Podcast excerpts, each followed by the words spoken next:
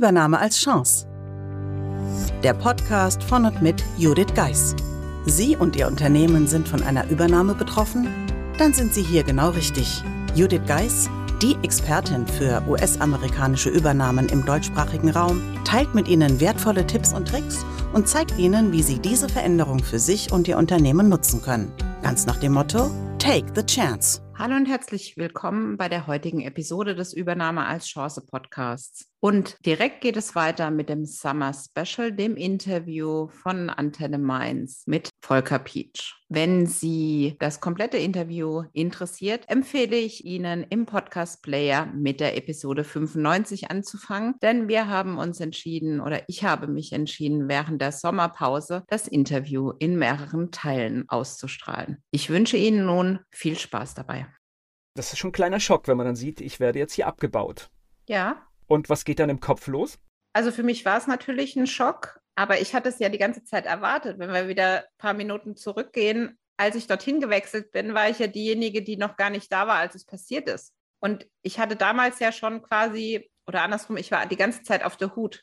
Das heißt, ich war sehr aufmerksam, was so passiert. Und als es dann passiert war, habe ich mich, habe ich mir überlegt, okay, was mache ich jetzt? Weil wird abgebaut, war nicht sehr konkret, damit konnte ich nicht gut umgehen. Das heißt, da ist kein Zeitrahmen drin, nee, da ist kein, kein. Es war einfach nur die Positionen, die bauen wir ab. Und dann habe ich gedacht, also nee, also warten, bis irgendwann mal jemand bei mir an der Tür steht und sagt, jetzt ist es soweit.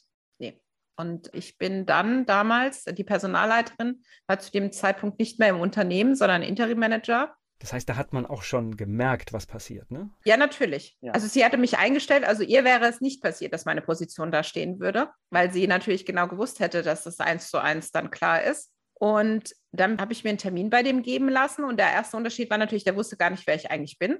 Und dann habe ich gesagt, wunderbar, ich habe das da letzte Woche gesehen. Ich würde gerne über die Modalitäten dazu sprechen, wie man sich das denn vorstellt. Und dann war er etwas überfragt erstmal, weil aus der ganzen Liste kein anderer auf ihn zugekommen ist deswegen. Und ja, dann hat er mir gesagt, was er mir anbieten kann, hat mir dann einen Vertrag oder letztendlich ja, wir haben eine Vereinbarung getroffen, wie, wie wir das Ganze, ja, heute würde man sagen, abwickelt.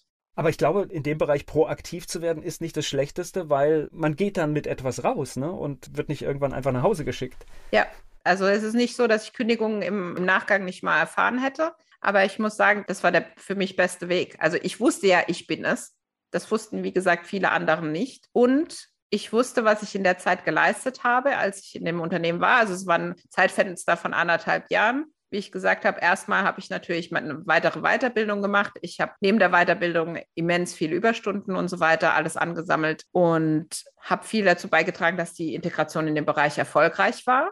Und dann habe ich gesagt, okay, und jetzt hätte ich halt gerne ein Return on Invest. Jetzt weiß ich ja, was Sie heute machen und jetzt könnte man natürlich sagen, ich mache so eine blöde Erfahrung bleibt mir weg mit amerikanischen Unternehmen, könnte eine Antwort darauf das sein. Das war meine Antwort. Okay. Als ich die, damals das Gebäude verlassen habe, war das genau das, was ich mir gesagt habe. Aber es ist ein bisschen anders gekommen, oder? Ein bisschen. Wie ist denn diese, diese Idee, dass da auch was drinsteckt in diesem Thema, wie ist die gekommen?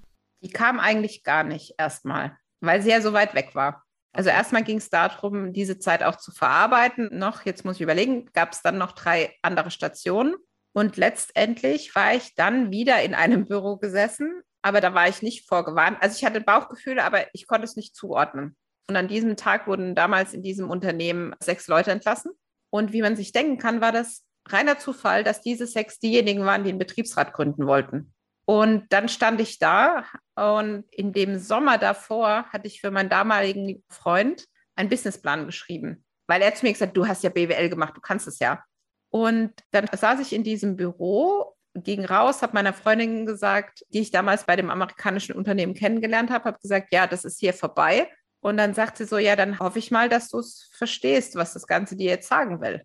Und dann habe ich nur so überlegt und habe gesagt, Christina, was willst du mir damit jetzt sagen? Dann sagt sie, naja, damals war es so, jetzt ist es wieder so, da entscheidet einfach jemand über deinen Kopf, das magst du sowieso nicht so gerne. Wäre es jetzt nicht an der Zeit, dass du dich selbstständig machst? Da war es wieder das Umfeld, das vielleicht viel früher was gesehen hat. Und dann habe ich mich tatsächlich selbstständig gemacht. Und nach so anderthalb Jahren der Selbstständigkeit kam, also erstmal, ich habe viele Anfragen von amerikanischen Unternehmen bekommen in der Zeit natürlich, auch schon als ich selbstständig war. Und ich habe alle abgelehnt. Aus dem Grund, ich will mit denen nichts mehr zu tun haben.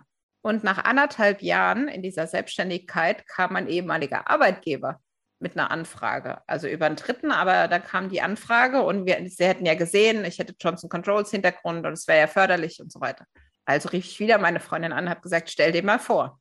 Und das war eigentlich der Knackpunkt, der uns dazu führt, dass ich dann ja meinen Blickwinkel geändert habe, also aus der ganzen Sache auch eine Chance nehmen wollte, weil meine Freundin hat Folgendes gesagt. Sie hat gesagt, überleg dir mal, wenn wir damals jemand gehabt hätten, der uns geholfen hätte mit dem Wissen, was wir jetzt gesammelt haben, wie viel leichter wäre es für uns gewesen?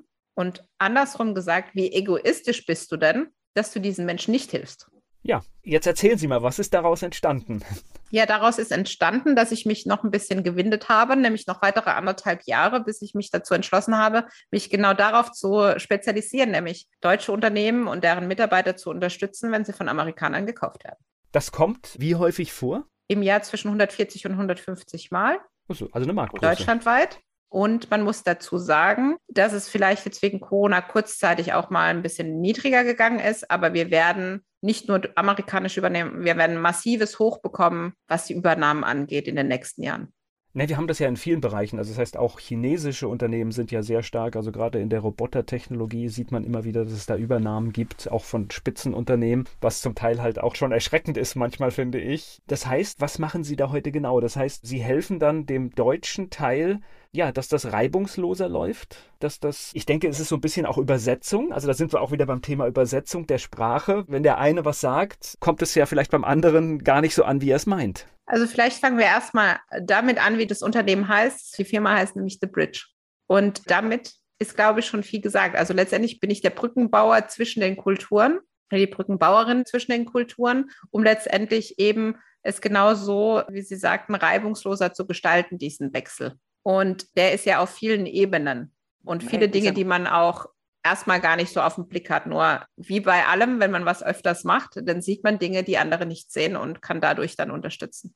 Sie haben das ja sehr schön geschildert. Das heißt, in dem Moment, wo ich sage, ich übernehme ein Unternehmen, dann glieder ich das bei mir in die Organisation ein. Ich brauche einige Menschen nicht mehr, weil ich habe es doppelt besetzt. Aber es ist ja dann auch eine Frage, wie ich das mache und vor allen Dingen möglichst wenig Frust bei den verbleibenden Mitarbeitern hinzubekommen, weil ich will mit denen ja gut weiterarbeiten. Was ja an klingelt, ist so ein bisschen auch das Thema Hire on Fire. Dazu kann ich nur sagen, natürlich ist es ja in Amerika einfach so, dass Hire on Fire ist. Trotzdem gelten natürlich in einem deutschen Tochterunternehmen eines amerikanischen Konzerns nach wie vor deutsche Regelungen. Das heißt, so schnell mit, wir setzen die Leute mal vor die Tür, auch wenn sich manchmal Amerikaner das so denken, geht es schon mal nicht. Das ist erstmal das Wichtigste.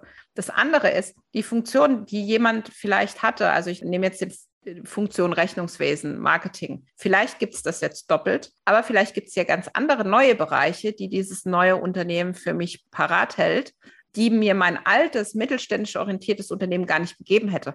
Ja, und da gilt es jetzt einfach zu sagen, okay, von der deutschen Perspektive zu sehen, okay, welche Chancen sind denn für mich drin oder für das Unternehmen drin, als jetzt deutsches Tochterunternehmen eines amerikanischen Konzerns. Ja, also diesen Blick dann auch Richtung die Chance anstatt dann wie ich damals, also ich habe auch meine Chance genutzt, aber es ging halt nicht so aus, dass ich sage, das war jetzt gut, was jetzt passiert ist, nennen wir es jetzt mal so. Zumindest damals zu diesem Zeitpunkt.